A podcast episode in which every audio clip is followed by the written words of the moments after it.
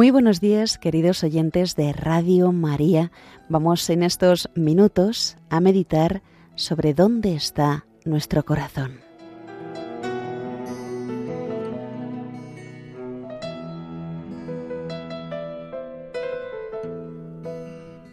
Nos aconseja el Señor que no amontonemos tesoros en la tierra, porque duran poco y son inseguros y frágiles la polilla y la herrumbre los corroen, o bien los ladrones socavan y los roban.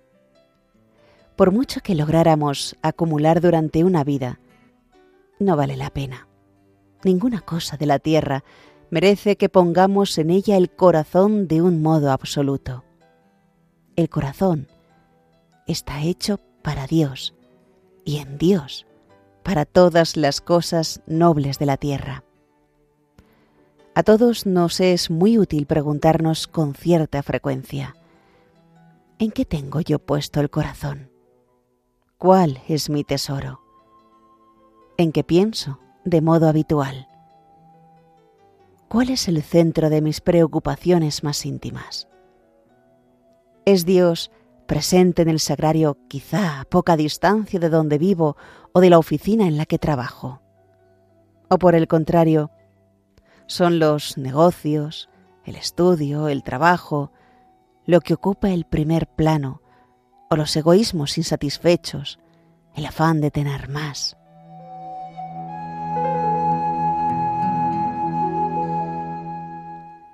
Muchos hombres y mujeres, si se respondieran con sinceridad, quizá encontrarían una respuesta muy dura.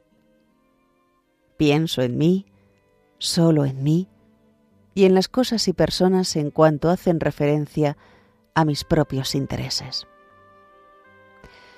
Pero nosotros queremos tener puesto el corazón en Dios, en la misión que de Él hemos recibido, en las personas y cosas por Dios. Jesús, con una sabiduría infinita, nos dice, Amontonad tesoros en el cielo, donde ni la polilla ni la herrumbre corroen, y donde los ladrones no socavan ni roban. Porque donde está tu tesoro, allí está tu corazón.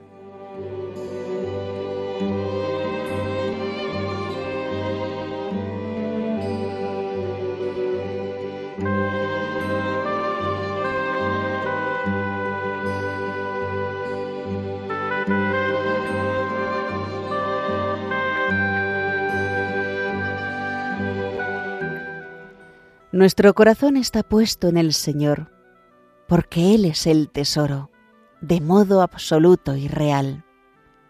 Y no lo es la salud, ni el prestigio, ni el bienestar, solo Cristo. Y por Él, de modo ordenado, los demás quehaceres nobles de un cristiano corriente que está vocacionalmente metido en el mundo. De modo particular, el Señor quiere que pongamos el corazón en las personas de la familia humana o sobrenatural que tengamos, que son de ordinario a quienes, en primer lugar, hemos de llevar a Dios, y la primera realidad que debemos santificar. La preocupación por los demás ayuda al hombre a salir de su egoísmo a ganar en generosidad, a encontrar la alegría verdadera. El que se sabe llamado por el Señor a seguirle de cerca, no se considera ya a sí mismo como el centro del universo, porque ha encontrado a muchos a quienes servir, en los que ve a Cristo necesitado.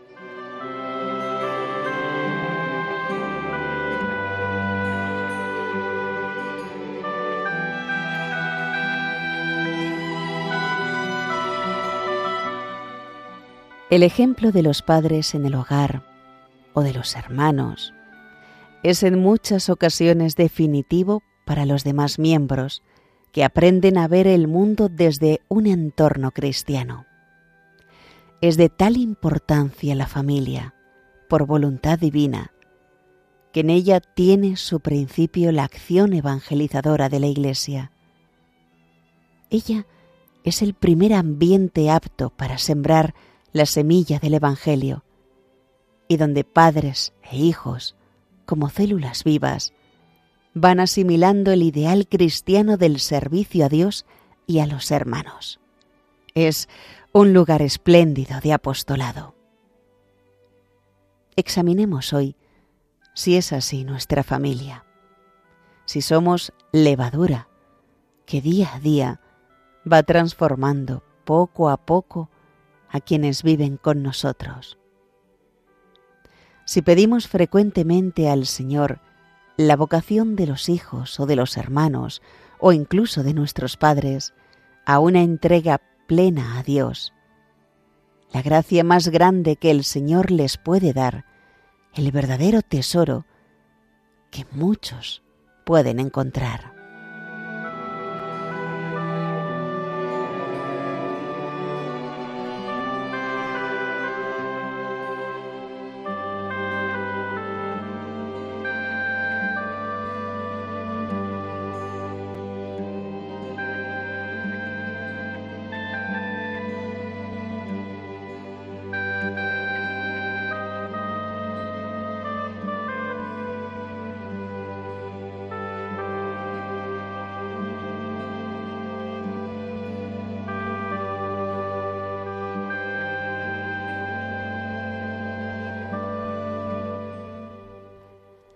Donde está el propio tesoro, allí están el amor, la entrega, los mejores sacrificios.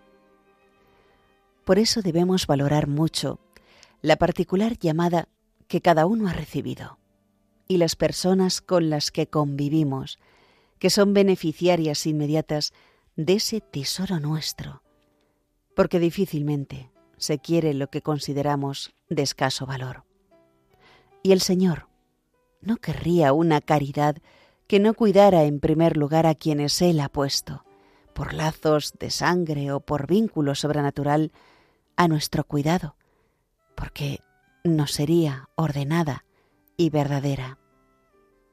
La familia es la pieza más importante de la sociedad, donde Dios tiene su más firme apoyo, y quizá la más atacada desde todos los frentes sistemas de impuestos que ignoran el valor de la familia, determinadas políticas educativas, materialismo y hedonismo que tratan de fomentar una concepción familiar antinatalista, falso sentido de la libertad y de independencia, programas sociales que no favorecen que las madres puedan dedicar el tiempo necesario a los hijos. En numerosos lugares, principios tan elementales como el derecho de los padres a la educación de los hijos han sido olvidados por muchos ciudadanos que ante el poder del Estado acaban por acostumbrarse a su intervencionismo excesivo, renunciando al deber de ejercer un derecho que es irrenunciable.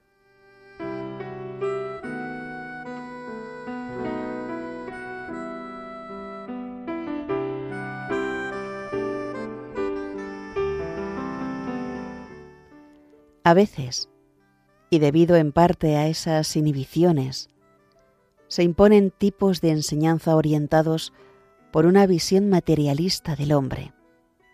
Líneas pedagógicas y didácticas, textos, esquemas, programas y material escolar que orillan intencionadamente la naturaleza espiritual del alma humana.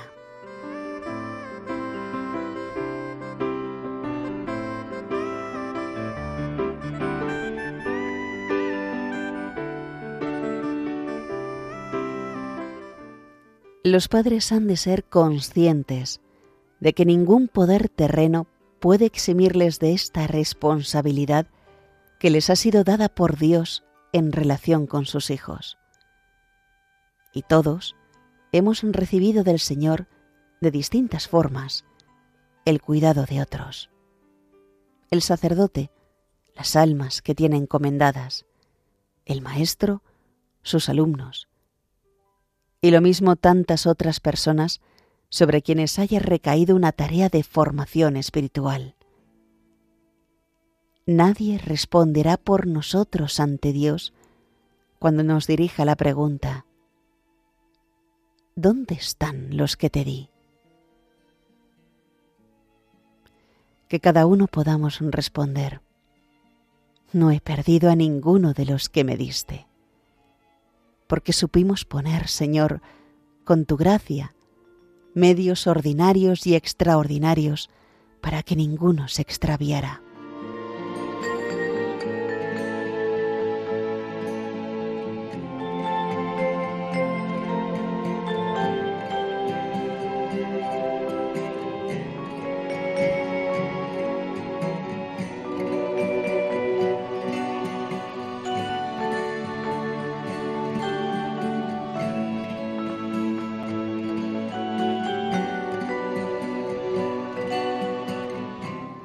Todos debemos poder decir en relación a quienes se nos han confiado, mi corazón está vigilante. Cor meum vigilat.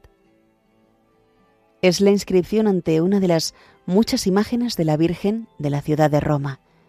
Vigilantes nos quiere el Señor ante todos, pero en primer lugar ante los nuestros, ante los que Él nos confió.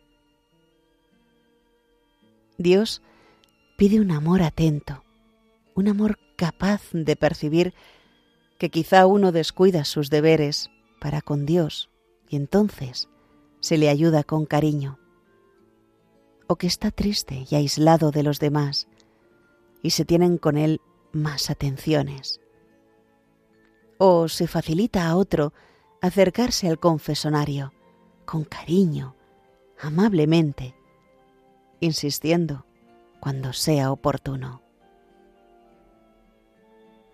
Un corazón vigilante para percibir si en el ambiente familiar se van introduciendo modos de proceder que desdicen de un hogar cristiano.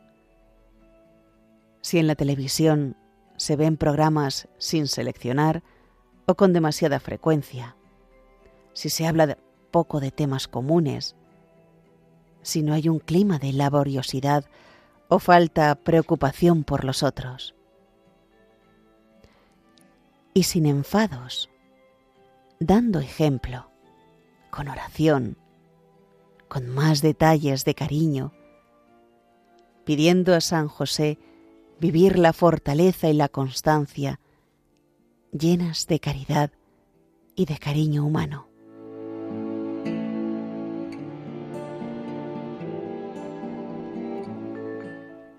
Y si uno cae enfermo, todos se desviven. Porque hemos aprendido que los enfermos son los predilectos de Dios. Y en ese momento la persona que sufre es el tesoro de la casa.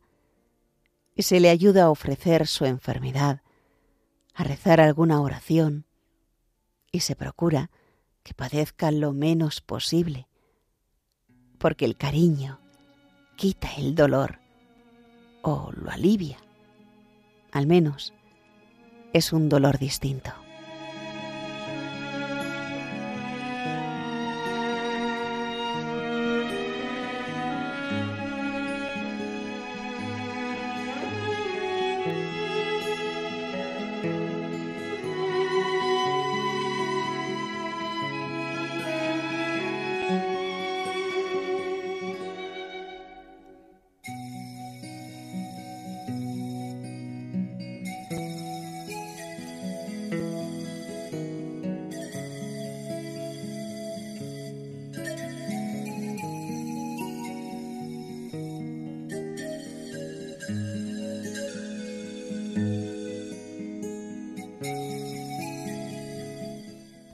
Pensemos hoy en nuestra oración si la familia y las personas a nuestro cargo y cuidado ocupan el lugar querido por Dios, si el nuestro es para ellos un corazón que vigila. Ese, junto a la propia vocación, sí que es un tesoro que dura hasta la vida eterna. Otros tesoros que nos parecieron importantes, quizá encontremos un día que la falta de rectitud de intención los convirtió en herrumbre y en orín, o que eran falsos tesoros, o de menor cuantía. Vida familiar significa en muchos casos tener tiempo los unos para los otros, celebrar fiestas de familia, hablar, escuchar, comprender, rezar juntos. No basta con tener un cariño latente y genérico, sino que hay que hacerlo crecer. Es necesario empeño y oración, ejercicio de las virtudes humanas y olvido de uno mismo.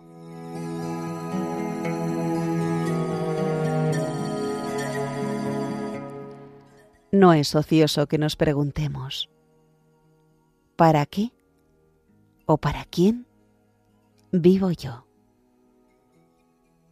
¿Qué intereses llenan mi corazón?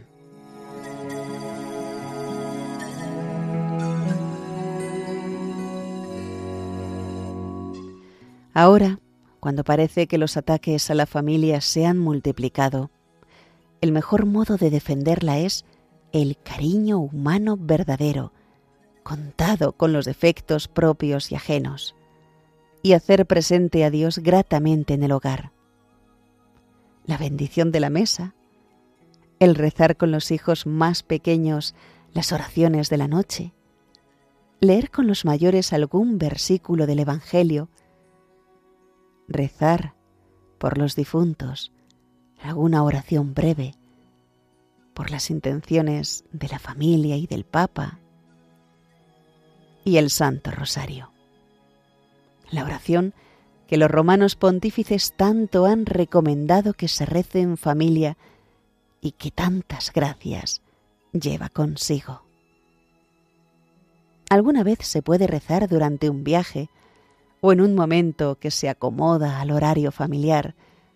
Y no siempre tiene que ser iniciativa de la madre o de la abuela, el padre o los hijos mayores, pueden prestar una colaboración inestimable en esta grata tarea. Muchas familias han conservado la saludable costumbre de ir juntos los domingos a misa.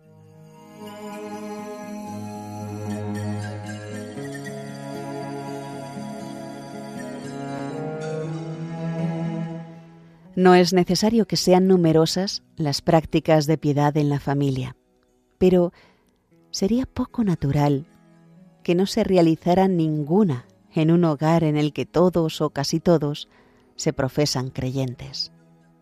No tendría mucho sentido que individualmente se consideren buenos creyentes y que ello no se refleje en la vida familiar. Se ha dicho que a los padres que saben rezar con sus hijos, les resulta más fácil encontrar el camino que lleva hasta su corazón.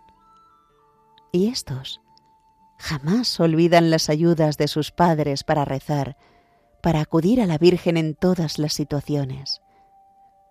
¿Cuántos habrán hallado la puerta del cielo gracias a las oraciones que aprendieron de labios de su madre, de la abuela o de la hermana mayor?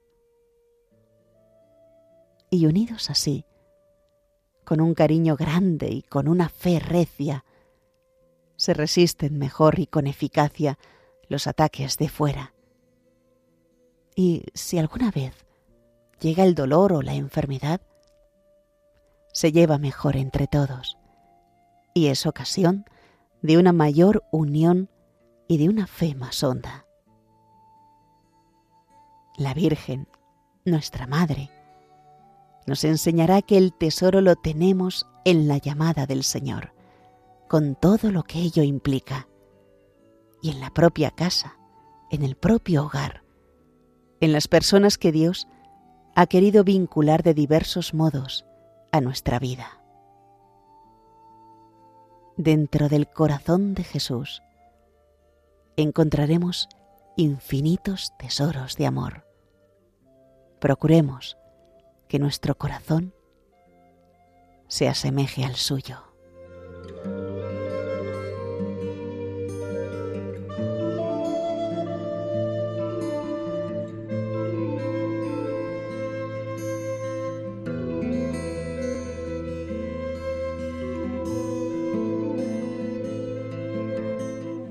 Y hasta aquí, queridos hermanos de Radio María, la meditación de hoy.